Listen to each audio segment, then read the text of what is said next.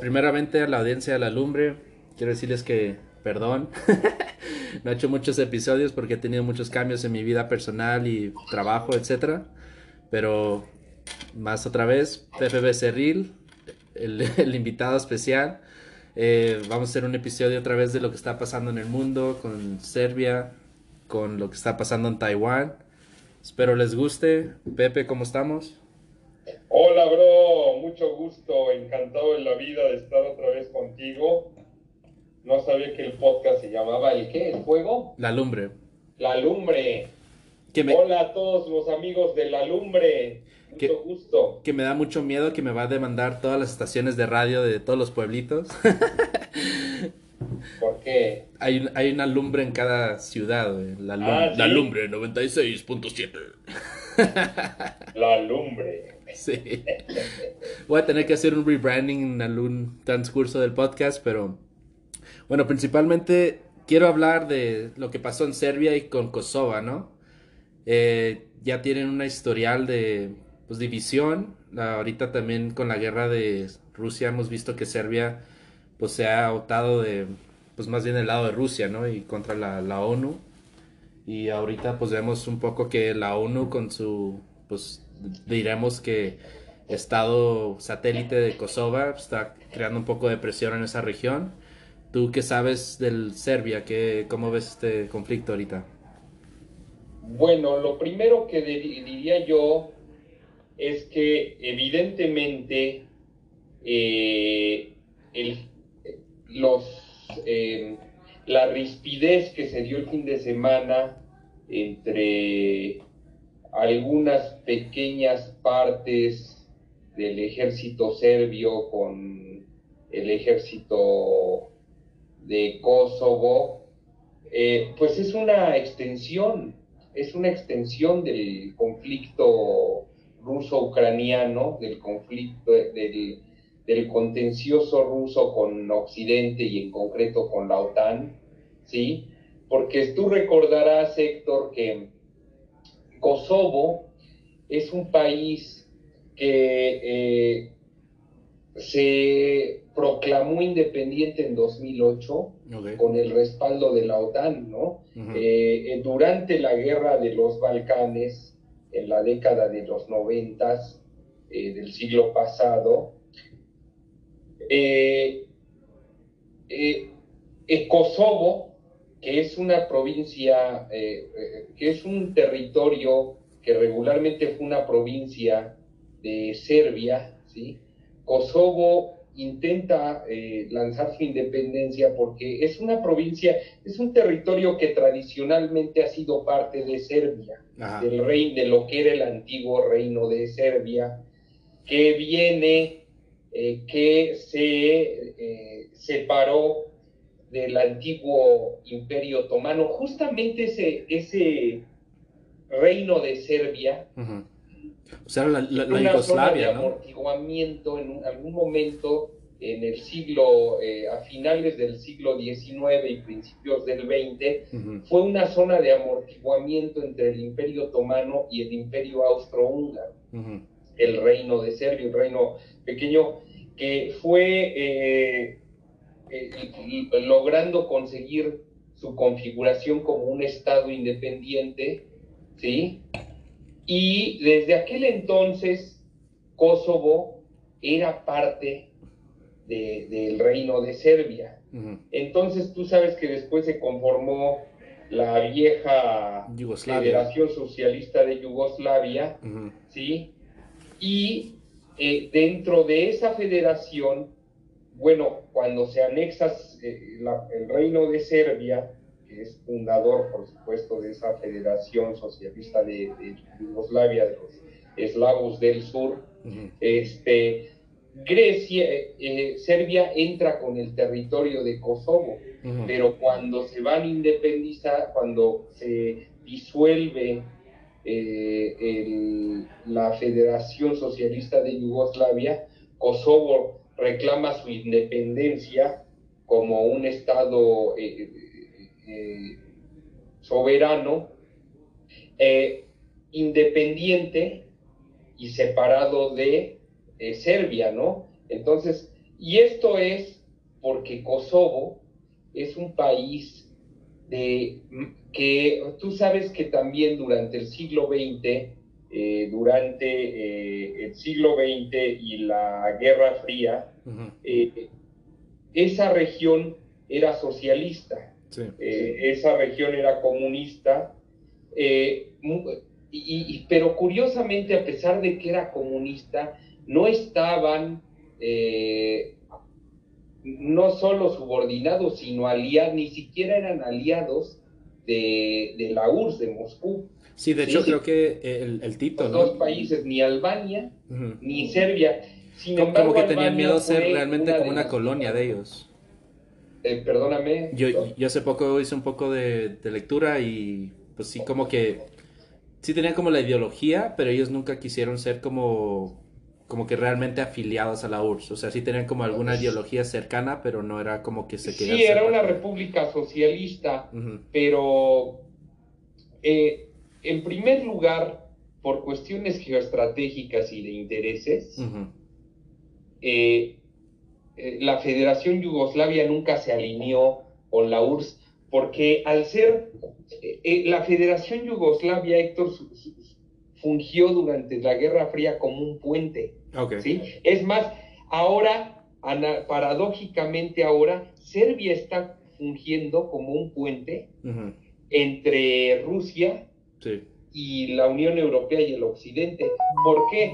Porque Serbia mantiene una relación más o menos estable, tampoco muy buena con la Unión Europea, porque hay un resentimiento, eh, porque evidentemente el bloque occidental, el bloque europeo, eh, que eh, en términos de defensa está, vamos a decir, consagrado en la OTAN, fue el que le dio el apoyo táctico militar a Kosovo para independizarse. Entonces, hay, en Serbia hay un sentimiento como muy antieuropeo, ¿sabes? Pues de hecho los, los bombardearon. Como si fueran los enemigos, porque hubo un bombardeo en Belgrado, tú recordarás que para parar eh, el... Este, pero eso no tuvo que ver con Kosovo, el bombardeo en Belgrado fue cuando el tema bosnio, ¿sí?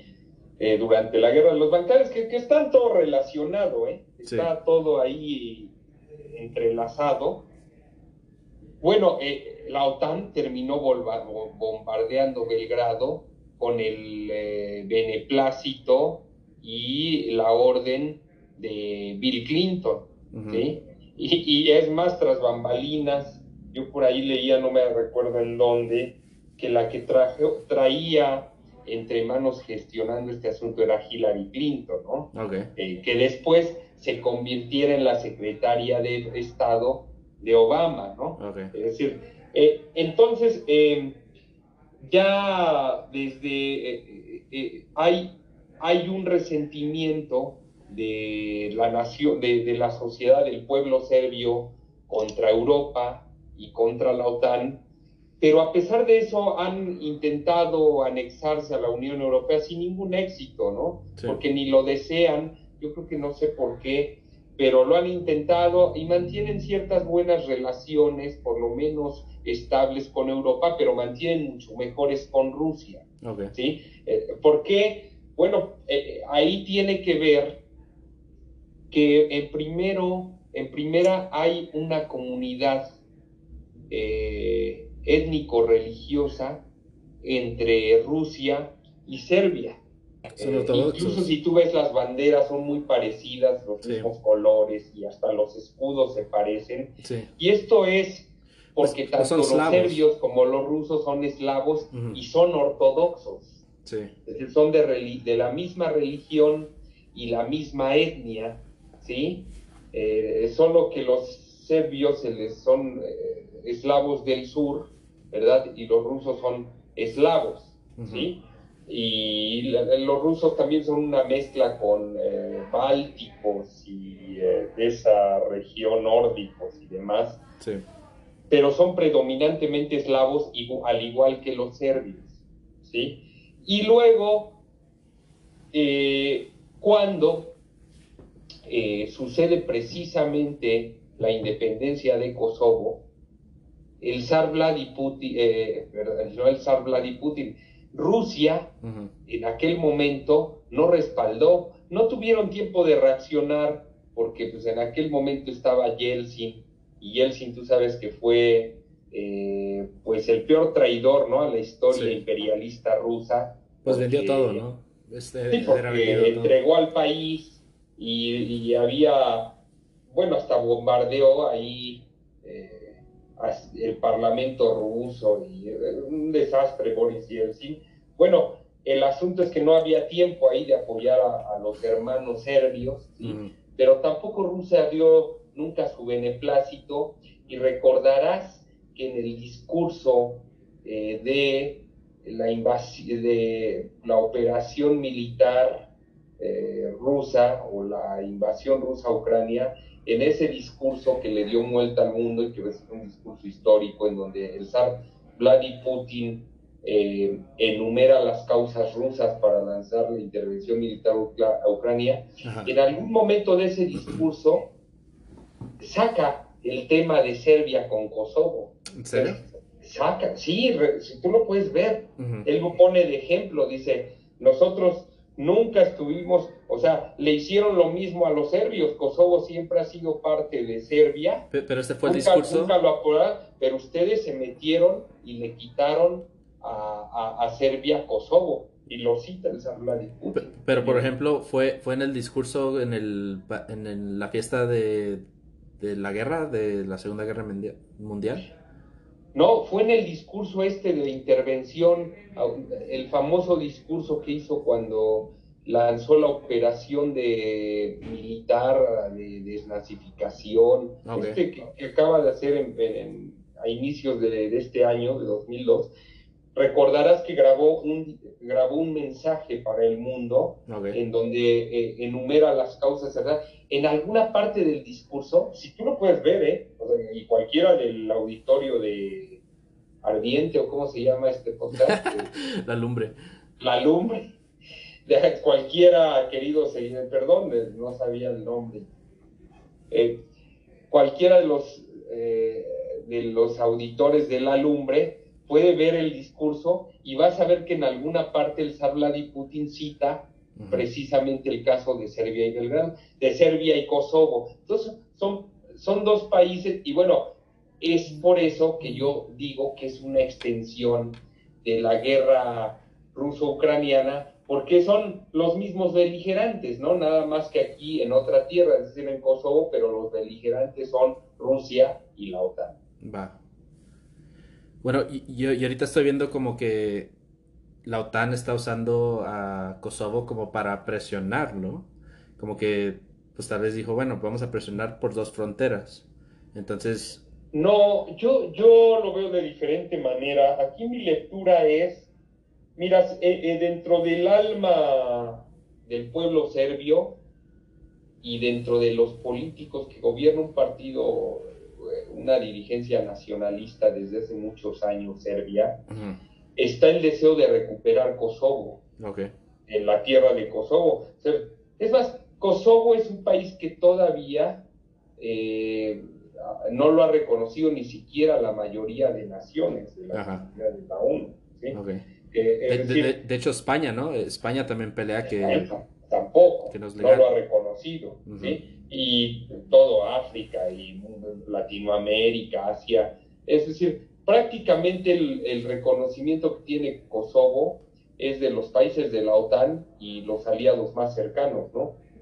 Pero yo lo que veo aquí, Héctor, es que eh, yo creo que aprovechan, mira, que hay que ver algo, que eh, el ejército Serbia, ah, te explicaba hace un momento que Serbia hoy funge como un amortiguador entre Rusia y el mundo eh, y la Unión Europea y, el mundo occidental, que tú sabes que todo lo, el bloqueo que ha venido contra Rusia, el bloqueo eh, de, todos los niveles, ¿no? multidimensional, no solo comercial, sino cultural, en comunicaciones, en todo, ha venido un bloqueo multidimensional de Occidente para Rusia, para que eh, Rusia ya no exista prácticamente en el Occidente. Bueno, eh, bueno, es Belgrado obviamente no ha participado en ese bloqueo porque es un socio tradicional de Rusia, Belgrado sigue teniendo relaciones normales, tanto políticas como comerciales con Rusia y también con Occidente. Entonces, esa parte ha sido aprovechado por muchas empresas. Sí. Eh, han ido, ya desde hace tiempo se veía venir, y por eso mismo han ido a instalar eh, sedes en, en Belgrado, ¿sí? Para eh, aprovechar y, mantener a través de una triangulación con Serbia, eh, por ejemplo, Siemens, que requiere muchas materias primas de Rusia. Siemens es una empresa que tenía, tú sabes lo que es Siemens, ¿no? Una empresa también de muchos sectores, de tecnología, del otro alemana. Eh, eh, Siemens ahí está una sede en Belgrado para que a través de Belgrado pueda adquirir ciertos productos indispensables, ¿no? Y pueda seguir sosteniendo ciertas relaciones de baja intensidad comercial con Rusia.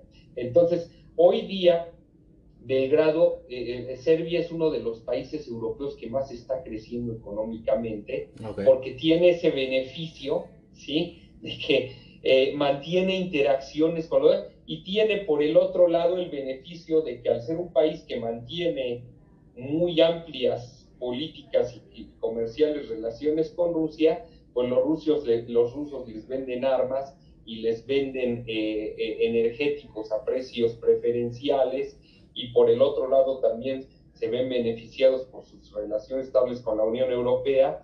Entonces Belgrado, o, eh, Serbia hoy día es un país que está ahí de amortiguador entre las dos regiones, ¿sí?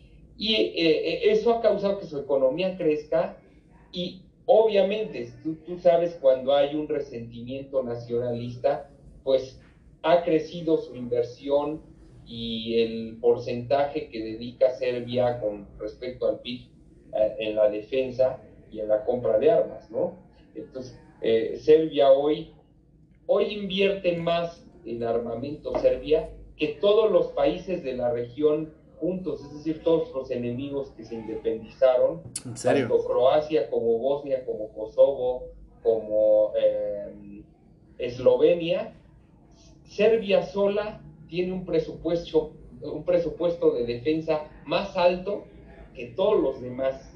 Eh, bueno, tú imagínate, aparte no creas que es un ejército sin mística o...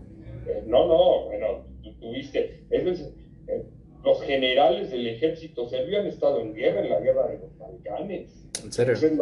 no, es, un ejército que tú digas, es, un ejército eh, virgen, diremos.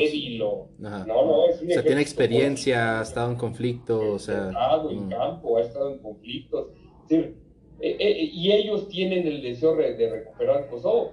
si no lanzan, no lo han invadido y no lo han intervenido es porque Kosovo, bueno, pues tiene el respaldo y la bendición de la OTAN, pero ahora mismo yo lo que veo es que Serbia tiene la oportunidad de, es decir, porque la OTAN tiene un frente abierto. Entonces yo, yo lo que veo aquí es que posiblemente los estrategias militares serbios estén pensando en este momento en lanzar una intervención en Kosovo para tratar de recuperar el territorio. Pues que sabes, no, tienen acceso al mar. claro de Rusia y aprovechando que en estos últimos años han invertido muchísimo en su, en su en sus compras militares. Eh, todos tienen todos tienen comprado, por ejemplo, los drones estos famosos que se usaron en la guerra de Nagorno-Karabaj hace un año, recordarás que fueron los que marcaron unos drones de tecnología israelí que comercia, parece que Turquía. los, tiene Serbia. Sí. Entonces, bueno, sería una guerra. Bueno, Serbia, yo creo que a contracorriente de eh, lo de Rusia, Ucrania, yo creo que si ves el potencial del ejército serbio, el de Kosovo y realmente Serbia sí no tendría ningún problema en recuperar Kosovo tranquilamente, caminando, caminando, Y entonces por esa situación, como la OTAN tiene un frente abierto, pues se le están yendo los recursos a Ucrania. Ucrania, mm. eh, etcétera. Yo creo que los estrategias militares serbios, no, y ahora agrégale lo de China y, Taiwán, ¿no? Que Estados Unidos ahora tiene un frente abierto en Ucrania y tiene un frente abierto prácticamente ya en Taiwán, ¿sí? Y e imagínate si tienen, si abren otro frente ahora en Kosovo, ¿no? Entonces, yo creo que aprovechando esa oportunidad del fin de semana fue que los estrategas militares serbios eh, y están eh, empezando a dar los primeros pasos eh, de militarizar la frontera para tratar de esperar el momento y lanzar una intervención para recuperar Kosovo. A mí me da la impresión, esa es mi lectura. Pero, pues yo también vi que no tenían acceso al mar, entonces ellos como a invadir. Ninguno de los dos países tiene acceso al mar, ni Kosovo ni Serbia. Sí, pero eso también es como una parte, ¿no? O sea, yo creo que también de ahí se irían a, creo que es Montenegro. Eh, no, no, no, no, eh, no, sería, pues es una guerra, es un frente abierto, son países que se irían a guerra, pero estando juntos. Estando juntos, ok. Es, es un frente abierto, pero totalmente desventajoso. Mira, en una guerra, realmente Kosovo es un estado que se sustenta con las canonjías y la bendición de la OTAN. Pero si en este momento la OTAN no lograra eh, respaldar eh, militarmente a Kosovo, no, bueno, Serbia los arrasa. Bueno, eh, precisamente también por eso es preocupante, ¿no? Porque ya sabes que en la guerra de los Balcanes llegaron a los extremos de, las limpiezas étnicas, ¿no? Se tiene mucho ¿no? Es entrar el ejército serbio a hacer una limpieza de albano-kosovares, ¿no? Que es la etnia maya, y que precisamente esa es la causa por la cual se independizó Kosovo. Porque aunque es un territorio tradicionalmente eh, serbio, sabes, te platicaba que Albania fue una de las dictaduras, no Albania, Yugoslavia fue una dictadura abierta. Desde aquel entonces ya Yugoslavia jugaba, ese papel de amortiguador entre el mundo socialista y el mundo occidental, y igual que ahora lo funge Serbia, pero Albania también tenía otra eh, dictadura socialista comunista, pero mucho más cerrada. Y yo creo que es la peor, la dictadura más radical que puedas imaginar que hubo en Europa. Más peor aún que la de la Alemania federal, casi como la de los Hammers de Cambodia, ¿no? Era una locura. Entonces, obviamente que hubo una diáspora albanesa por esa situación y fue como los albaneses llegaron tanto a Bosnia como a Kosovo y en Kosovo se volvieron mayoría.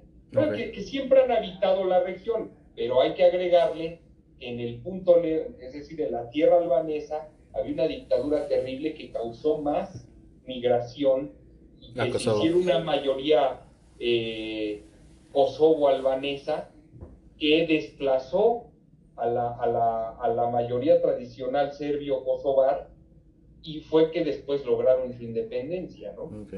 Entonces se teme que, o sea, entre el ejército serbio y una barrida étnica ahí, ¿no? Un genocidio, una situación.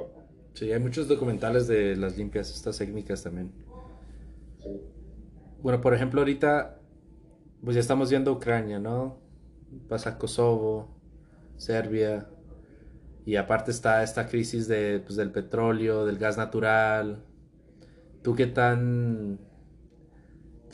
Qué, prospección tienes de que, pues, entre la Unión Europea, que sus miembros empiecen a desintegrar o que empiezan a tener desacuerdos? Pues, la Unión Europea y la OTAN se ve fuerte realmente si tú te fijas, ha sido, eh, por ejemplo, el caso de Ucrania, de Hungría. Sí, también. Eh, el, de Víctor Orbán. Sí. es el caso que ha estado respaldando desde la Unión Europea a, Rusia, que mantiene unas buenas relaciones Hungría con Rusia. Y Erdogan, ¿no? Erdogan con su propia agenda, que ha aprovechado para, impulsar eh, su agenda también ultranacionalista y para perseguir a los kurdos, en, que estaban muchos eh, kurdos, eh, líderes kurdos. Oh, pero, pero, ahí está súper bueno también. Pero estaban refugiados en, Suecia y Finlandia y Erdogan aprovechó para, para que Turquía diera el voto de anexión de Suecia y Finlandia a la OTAN. está muy cerca además de suceder. Eh, o sea, dijo, sí, si ustedes se quieren integrar, mándenme a todos esos terroristas, ¿no? Mándenla a la gente y además quiten el respaldo al movimiento de independencia kurdo, ¿no? Sí. Entonces, que, que eh, si bien no tenía un respaldo amplio de, de los países escandinavos, en este caso Suecia y Finlandia, por lo menos sí eh, cumplían un rol de defensores de derechos humanos y de ser pues, prácticamente defender la causa kurda. Sí. porque la causa kurda pues es algo muy conmovedora también a nivel emocional porque bueno es el pueblo creo que más grande que hay en el mundo que no tiene una nación no sí. Eh, y, que va a ser muy difícil. Lo han intentado desde la segunda guerra mundial a través de todas las alianzas y movimientos militares y no lo han conseguido. Pero está súper cabrón porque pues ya ves que también Putin, uh, Erdogan, el de Irán, tuvieron también esta junta como que, oye, pues los tres estamos en Siria. O sea, ahí está súper delicado el rollo y también Estados Unidos, entonces ahí también se tiene que poner de acuerdo como que, oye, pues yo no quiero que Turquía ataque al gobierno sirio, o sea, lo que dice Putin y pues Irán ya está respaldando a Putin, pero pues también Siria no sabe qué hacer con los kurdos porque los kurdos también estaban contra el gobierno. Sí, claro, claro. Eh, eh, pues, de hecho es el problema que tienen de desventajosos los kurdos, ¿no? Que nadie los quiere. Es decir, en Siria, pues es que nadie, tú imagínate que los países tengan que ceder y, y no poquito. El territorio tradicionalmente kurdo es la parte norte de Siria, la parte este de Turquía, una parte muy amplia de Turquía, una parte pequeña de Irán y em, esta región de ahí, ¿no? Eh, que es eh, el Cáucaso, entre el Cáucaso y Oriente Medio, ¿sí? Ahí justamente está lo que es el, Kurdistán tradicional. Entonces, pues, tú imagínate que Erdogan o, eh, o los iraníes o Siria cedan partes, sobre todo, por ejemplo, Turquía, que es una muy amplia parte del territorio, eh, estén dispuestos a ceder para crear una nación kurda. Es, absurdo, ¿no? Entonces, pues realmente a los kurdos nadie los quiere y pues todo mundo los barre, ¿no? Es decir, eh, realmente es complicada su situación. Y han tenido, tuvieron durante mucho tiempo el apoyo, o lo han tenido de, Occidente, de Estados Unidos e Israel, sobre todo, pero bueno, ni aún así, eh, con todo el respaldo eh, de financiero y armamentístico de, Estados Unidos e Israel, han logrado eh, este, conseguir su independencia y consolidar su país. El otro país donde hay bastantes kurdos es Irak, ¿no? En la parte, bueno, tú imagínate que en, la parte norte de Irak, en la zona de Mosul, en toda esa región donde precisamente tomó el control eh, Daesh, el Estado Islámico, bueno, esa parte es la parte kurda. Sí. Es donde está la mayor parte de pozos petroleros. y, aparte ISIS, aparte ISIS. decir sí, quédense, hagan su país aquí, donde tengo todos mis pozos. O sea, hablamos de naciones y esa parte ISIS, esa parte, todos estos grupos organizados, o sea... sí, los kurdos y, están... peleando muchos frentes, ¿no? Sí. Los pobres kurdos pelean contra la bestialidad de Erdogan, contra el extremismo islámico, contra el Estado iraquí, contra el Estado sirio. realmente está muy complicada ese tema. yo lo que veo es que Turquía está ganando por todos lados por esta madre. O sea, Turquía, Turquía está invadiendo Siria, está jalando petróleo, está vendiendo armas a Ucrania, está teniendo comercio con Rusia, está teniendo comercio con la Unión Europea, o sea, tiene el, el puente este de entre el Mar Negro y... No, o sea, tiene un chingo de ventaja Turquía y aparte tiene la decisión de que se meta este, estos dos países nórdicos, ¿no? Finlandia y Suecia. sí, sí, pero Turquía anda mal, ¿eh? eh, eh Erdogan, tú sabes que el proyecto de Recep de, Tayyip Erdogan es como el renacimiento del imperio otomano, él se cree un emperador otomano, y etcétera, etcétera. Él, él quisiera, él, él, quiere relanzar el resurgimiento del imperio otomano y pues a Erdogan le ha costado muy caro el proyecto porque ha recibido múltiples sanciones económicas, eh, ha, recibido también, lógicamente él ha cambiado las leyes para volverse un tirano, un dictador, y eso ha creado una fuga de capitales inmensa. Turquía hoy es un país con una crisis económica rampante, es, la lira turca es una de las monedas más débiles y devaluadas, la inflación. Eh, incluso la guerra de Ucrania al principio le, le venía bastante mal, porque son países muy cercanos, basta cruzar el, el Mar Negro, el comercio es muy amplio, sobre todo eh, a nivel de alimentos con Ucrania. Y eh, bueno, como dices tú y bien, Erdogan ha manejado bien la situación y ha salido con banderas desplegadas, ¿no? Sí. Porque eh, ha logrado, por un lado, seguir con su política de doble banda, ¿no? De socio de la Unión, socio de la OTAN, pero también me llevo bien con Rusia y comerciando por los dos lados. Eh, y eh, también... Pues que literal, o sea, Turquía nunca va a dejar ser del el camino de seda, o sea, nunca va a dejar de ser.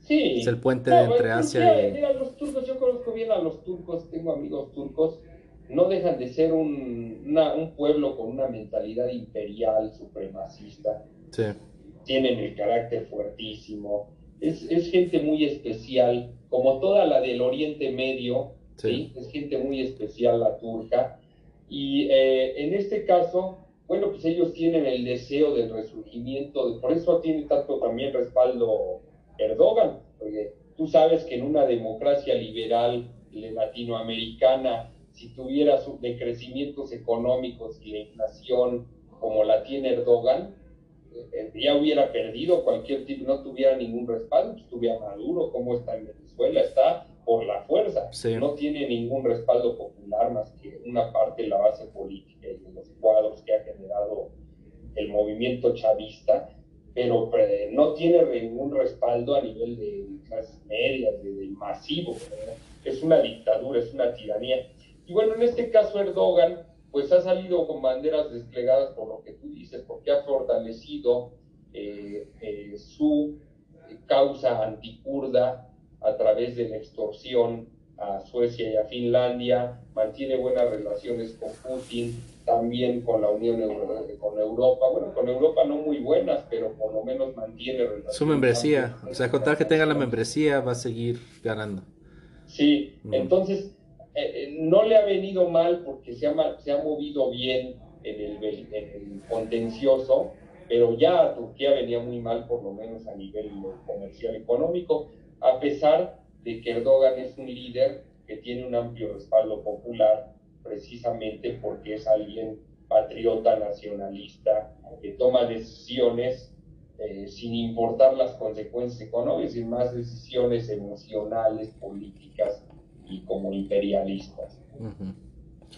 Bueno, y, y, eso, bueno, ese es el conflicto penúltimo, pero ahora estamos hablando, pues también Taiwán, o sea, se está abriendo este otro frente y yo creo que el nombre, o sea, Taiwán, Taiwán ahorita, mira, por, te voy a dar un ejemplo. Ahorita la empresa que trabajo produce GPS semiconductores y demás. Güey, la empresa está como que... O sea, no sabemos si realmente si hay un bloqueo como chino. ¿Qué va a pasar con toda la producción de semiconductores? Y producen como creo que 30 o 40% de, de los conductores buenos, o sea, de los más altos niveles. Sí, sí, sí, sí, Taiwán es una potencia tecnológica e innovadora, sobre todo en, en materia de semiconductores, pues tienen a la más importante empresa que es G, la verdad no recuerdo el nombre, porque no soy una persona que esté en ese tema de los semiconductores. Ah, bueno, basta con googlearla, empresa taiwanesa de semiconductores, la primera que va a salir es esa, porque es un imperio comercial de los microchips y de los chips, ¿no? E, y, y, sí, efectivamente, o sea, y no solo eso, Taiwán es una potencia eh, eh, en mucha materia eh, de hardware. Sí. De hardware y de, incluso de software, de proveedores, como todos los orientales, tú sabes, China, es una maquila tecnológica, literal incluso hasta Norcorea, ¿no? Son los sí. del hackeo, ¿no? están fuertísimos en la parte digital todos los orientales y Taiwán no es la excepción. Entonces, bueno, evidentemente que ahorita hay mucha preocupación en el mundo porque Taiwán es vital en, la, en, la, en las cadenas de suministro. Eh, entonces, al estar bloqueado, al estar cercado, pues podría venir otro colapso. Y si ya teníamos un colapso energético alimenticio por la guerra eh, ruso-ucraniana, pues ahora podríamos tener un colapso eh, en materia de semiconductores y demás tecnologías taiwanesas eh, y que ahora causarían una inflación acá. Mira, la economía mundial es un, es un, es un hoy express, o sea, está a punto de explotar. Bueno, es milagroso que no que no haya explotado la economía. Tú tienes la, la ventaja de que la mayor parte, casi todas las empresas pequeñas, grandes y grandes corporaciones del mundo, veníamos, pues yo también tengo negocio, veníamos de, de la pandemia y adoptamos estrategias eh, muy radicales en materia de liquidez, en materia de financiamiento, de crédito, bla, bla, bla. Y estábamos como muy a la defensiva y, seguimos más todavía ahora, con muchísima atención.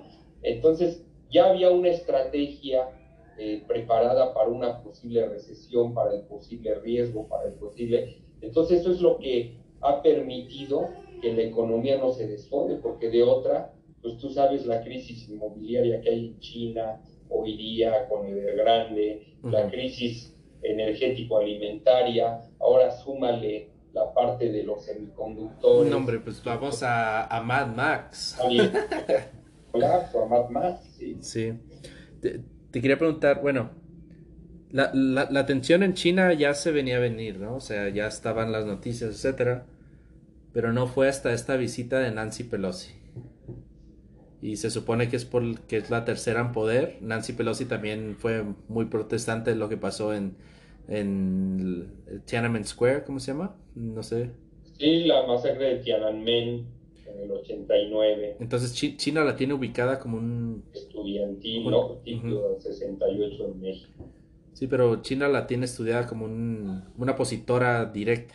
Hostil, ¿no? Como una persona hostil al régimen chino. Sí. Sí, sí, eh, les caló hondo precisamente por este detalle este, emocional de que, de que en China Nancy Pelosi está clasificada como una persona totalmente hostil y una enemiga del régimen comunista.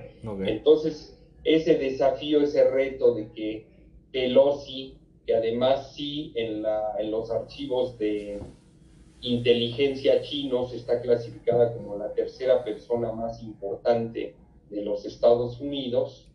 Eh, bueno, que haya tomado la, eh, el atrevimiento de ir a Taiwán, pues causó muy hondo porque a lo mejor si hubiese sido algún otro, algún diplomático estadounidense o algo, quizá no hubiera habido tanto revuelo, pero el hecho de que haya sido Pelosi, pues le metió el toque de emoción y de, eh, de desprecio y de orgullo chino, ¿no? Pues fue una cachetada, literal.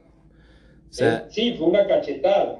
Fue una cachetada Bueno, y además hoy día, ya examinando eh, la visita con más información, pues fue una decisión que tomó prácticamente ella, eh, envalentonada, ¿eh? porque eh, tú recordarás que al principio, eh, de, de primera instancia, el presidente Biden, incluso el ejército estadounidense, bueno, dejaron claramente de manifiesto que eh, no habían estado de acuerdo en ese viaje y además que refrendaban la política de una sola China, que no cambiaban su, eh, su posicionamiento. Entonces, pues da la impresión que fue más bien una decisión personal, unipersonal de, de Nancy Pelosi y que terminaron respaldándola, ¿no? Porque al final también sirvió como un evento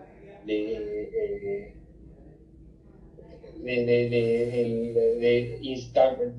de, al nacionalismo estadounidense, ¿no? Al, orgullo estadounidense, ¿no? Pero fíjate, yo estaba estudiando a, a Tsai, no sé cómo se pronuncia Tsai, la, la representante de Taiwán. Ah. Y, y, hay una muy buena teoría, es que ella estudió en la Escuela de Londres de Economía. Y esta escuela está reconocida por crear líderes. Está reconocida por crear pues cabezas políticas que están de acuerdo con la OTAN, con el Occidente.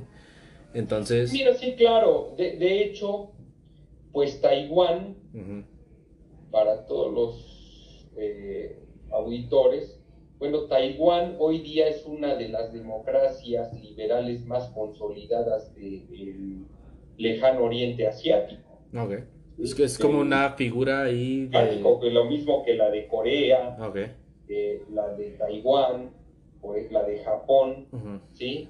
Entonces, pues por supuesto, toda... Eh, eh, hay que ver que el origen de, de, de Taiwán, de la República del China Taipei, bueno, fue muy diferente al, al comunista, ¿verdad? precisamente son los perdedores. Taiwán es la isla de Formosa, fungió como el refugio de los perdedores de la guerra civil de China que terminó con la emancipación al poder del Partido Comunista. Fue por. Pero también estuvo Hong Kong, ¿no? O sea, estuvo Hong Kong que era de Inglaterra.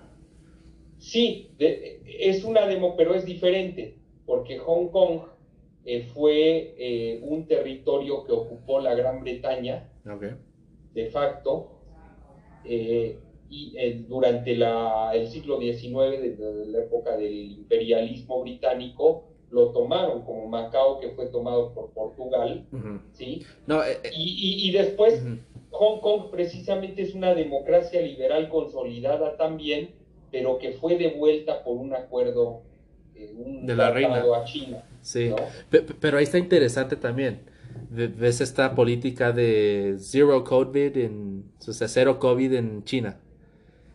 Cuando empezó esta política, literal, entró los militares chinos, entró todos estos arrestos de civiles y todos esos civiles eran opositores del régimen. Sí, sí, sí, sí, de hecho lo vimos en 2020 cuando estaba recién el brote del coronavirus, los problemas que tuvo el, el, asunto de el, régimen chino con, el, eh, con la provincia de Hong Kong, la provincia autónoma de Hong Kong, en donde avanzaron para... Pues, lo que pasa es que toda la oposición y todas las resistencias estaban refugiando en, en Hong Kong, ¿sí? y desde ahí, desde un régimen de prensa libre, las críticas al régimen eh, comunista y al presidente chino Xi Jinping, que opera prácticamente ya también como un dictador porque ha, lanzado, ha, cambiado la, ley para poder... Se, eh, el, se, el se reelegían dos veces, ¿no? En China. Después de la muerte de Mao Zedong, los demás líderes chinos se reelegían dos veces y eh, Xi Jinping la, eh, metió una reforma constitucional para poderse reelegir todas las veces que quiera, entonces va a ser un dictador de facto, porque además dentro de las alas más conservadoras y, patrióticas de China, pues es muy bien visto Xi Jinping porque pues es como igual, como habláramos de un emperador chino, ¿no? Es, es, un emperador. Entonces, eh, toda la oposición y toda la, crítica a Xi Jinping se iban a refugiar a Hong Kong y no lo soportó y lanzó eh, una intervención para acabar con la autonomía hongkonesa y tomar el control pues de la prensa, del poder judicial, del poder eh, ejecutivo y meter a la cárcel a todos los opositores y además que fueran juzgados en la China continental, no en la península de Hong Kong, lo cual pues ya prácticamente acabó con la autonomía eh, de, de, Hong Kong en materia sobre todo de derechos humanos ¿no? y de libertades, aunque bueno, también China ha cuidado la parte comercial, porque no hay que olvidar que la bolsa de Hong Kong pues, es la más importante del Oriente, ¿no? Entonces los chinos tampoco quieren ahuyentar las inversiones, ¿no? Y han tratado de mantener eso en paz, aunque, bueno, pues ya avanzaron considerablemente en el sometimiento de la sociedad hongkonesa. Y precisamente esto es parte de lo mismo, es una extensión del mismo tema de Hong Kong, porque ahora los opositores al régimen chino pues se van a refugiar a Taiwán. A Taiwán. Pero va a estar muy cabrón, o sea, yo ahorita también estoy viendo, o sea, China ahorita ya quebró su, o sea, su comunicación con Estados Unidos ya la quebró. O sea, ya no hay, ya, ya, ya, no hay un canal directo que, oye, pues vamos a evitar accidentes, etcétera. Creo que Estados Unidos va a ser un ejercicio donde van a pasar sus uh, portaaviones, van a pasar sus naves por el por entre Taiwán y China. Entonces, esta región va realmente a irse una tensión muy elevada. O sea, ya toda la costa de China también está llena de eh, misiles, tanques, o sea, y pues ya no se sabe realmente lo que puede pasar. Bueno, pues mira, yo veo, perdón que te interrumpa Héctor, yo aquí lo que veo es que igual es una extensión de lo que habíamos llamado en, en programas anteriores el muro de Kiev, ¿no? Sí. Es decir, del surgimiento de una nueva guerra fría que esta vez confrontará al mundo democrático occidental y a sus aliados como Latinoamérica, muchos países de Latinoamérica y incluso de, del este europeo y del, oriente asiático, como Japón, Surcorea, que son aliados de Occidente o Australia, eh, conformar a, este bloque de países eh, libres con gobiernos autoritarios, ¿no? En el siglo XX fue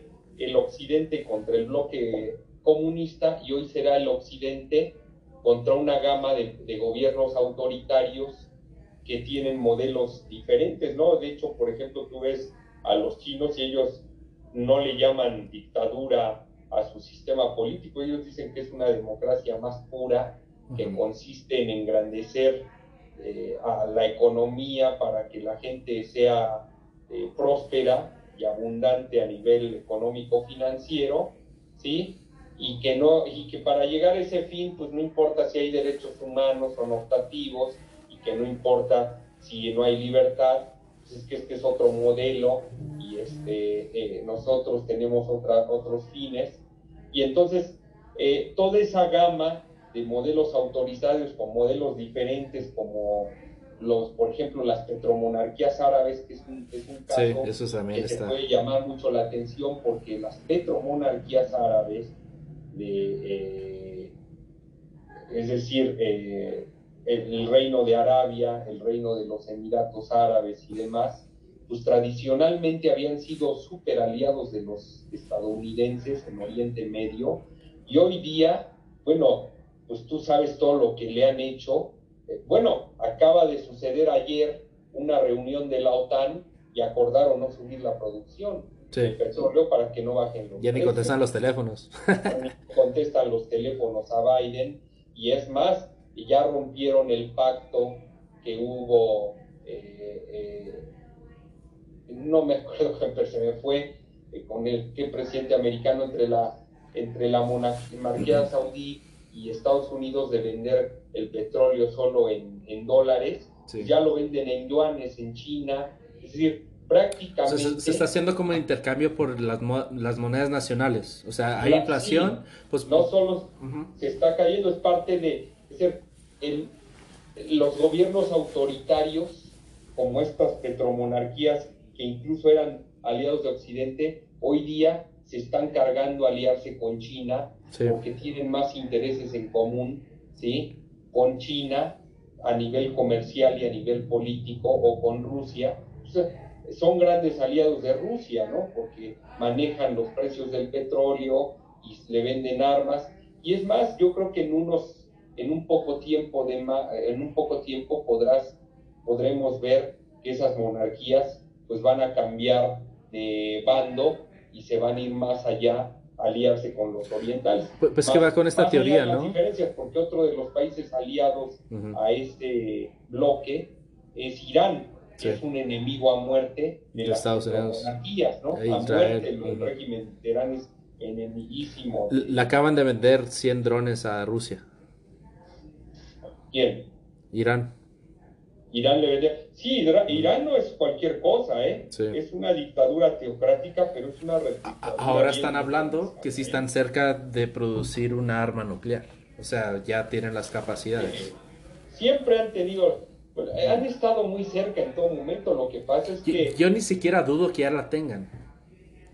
Yo creo que no la tienen. ¿Crees? No, son. Sobre todo, mira, los. Por, como veo que son los iraníes que son extremadamente agresivos y manejan una política exterior violentísima, eh, muy frontal. Eh, yo creo que muy hostil. Yo creo que no la tienen, si no ya lo hubieran exhibido, como lo hacen los de Norcorea, que ponen en sus desfiles militares los misiles con cabezas nucleares. Si, no es que no lo tienen ahorita, yo estoy esperando. Han hecho todo. Hay toda una historia sí de científicos de todas partes del mundo, de Norcorea, de Canadá, que han sido proiraníes y que han ido a, trabajar a Irán para desarrollar químicos y demás para desarrollar. A todos los ha matado Israel. A todos. A todos. No ha dejado Todo aquel que ha intentado colaborar desde otros puntos del planeta con Irán en el desarrollo de su programa nuclear han sido asesinados. No hay quien haya salido vivo. ¿eh? O sea, y, incluso, pues tú lo viste, ¿no? El general Soleimani. Y lo destruyeron en un helicóptero.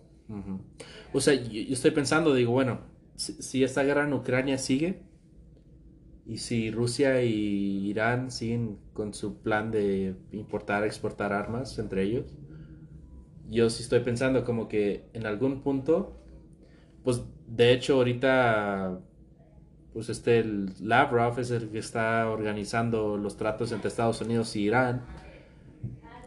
Yo digo, bueno, va a llegar a un punto en que... Por cierto, hoy se reunieron Lavrov y el ministro de Relaciones Exteriores chino, ¿eh? Sí. Ojo ahí. ¿eh? Ya está muy cerca, o sea, ya hay una alianza muy clara. ¿eh? Sí.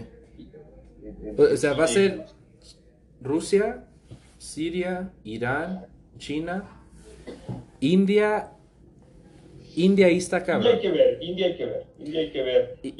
India tiene conflicto. A nivel de defensa, India está aliada más a Occidente. Sí. Pero yo, creo que por conveniencia van a tener que hacer paz con China. Por conveniencia. Pero eso, eso si China dice, ok, voy a dejar el conflicto en las Himalayas un rato. Pero ya si, siguen en los BRICS. No creo que ni por conveniencia, ¿eh? ¿Crees? Porque Narendra Modi, tú sabes que corrió a todas las empresas chinas, ¿eh? Las tiene bloqueadísimas. Pues, eh, no tienen relaciones con. Pero, es que lo, lo, que me causa conflicto ahí es que siguen los BRICS. Digo, ¿por qué sigues en los BRICS si tienes bueno, conflicto? Porque es que India, tú recordarás que en el siglo XX, India fue uno de esos países de los famosos no alineados, que no era ni capitalista ni comunista. Incluso en esos países no alineados siempre estuvo México, ¿sí? Eh, pero bueno, no con un papel tan independiente como la India, porque México de facto somos casi una colonia estadounidense, bueno, porque estamos al lado de un, del, imperio más fuerte y no tenemos con qué defendernos siquiera. O sea, ni siquiera tenemos derecho a tener misiles, güey. Así de fácil. Las, las, eh, decisiones de política exterior de México pues, siempre se han tomado en Washington, ¿no? Desde hace mucho tiempo, sobre todo en el periodo liberal, pero en las épocas más fuertes del PRI, ¿sí? Sí hubo cierta política eh, eh, del artículo este de la, la doctrina Estrada, ¿sí? cierta política de eh, autodeterminación de los pueblos y el respeto a las soberanías, México un país neutro, ¿no? Pero bueno, fue mucho más el, acentuado en la India, entonces la India siempre ha tenido relaciones igual con Moscú.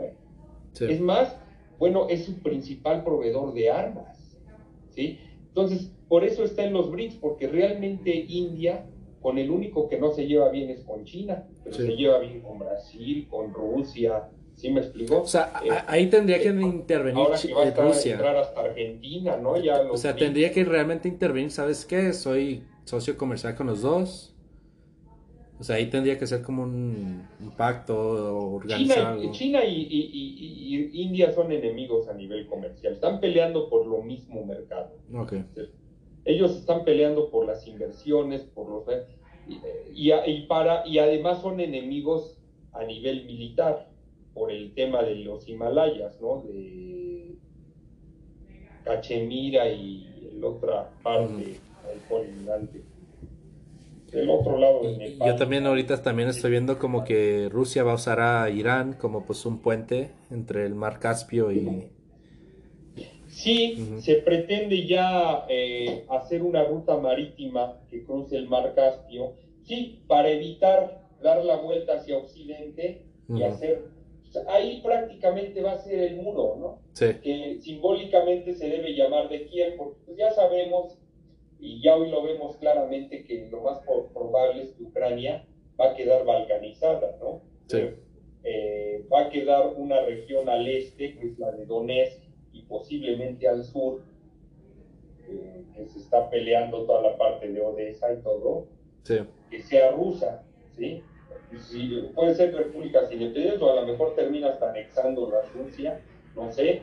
Luego va, va, y luego va a haber otro país que sea occidental, ¿no? Eh, la República de Kiev, pues, no sé a llamar, ¿no?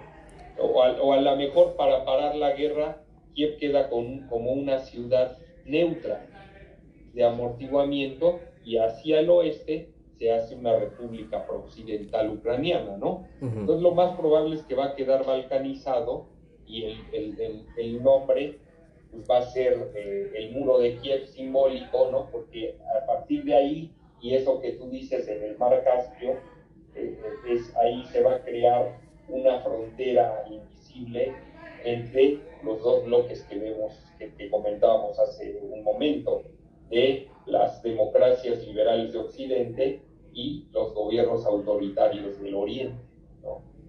Va a estar súper cabrón.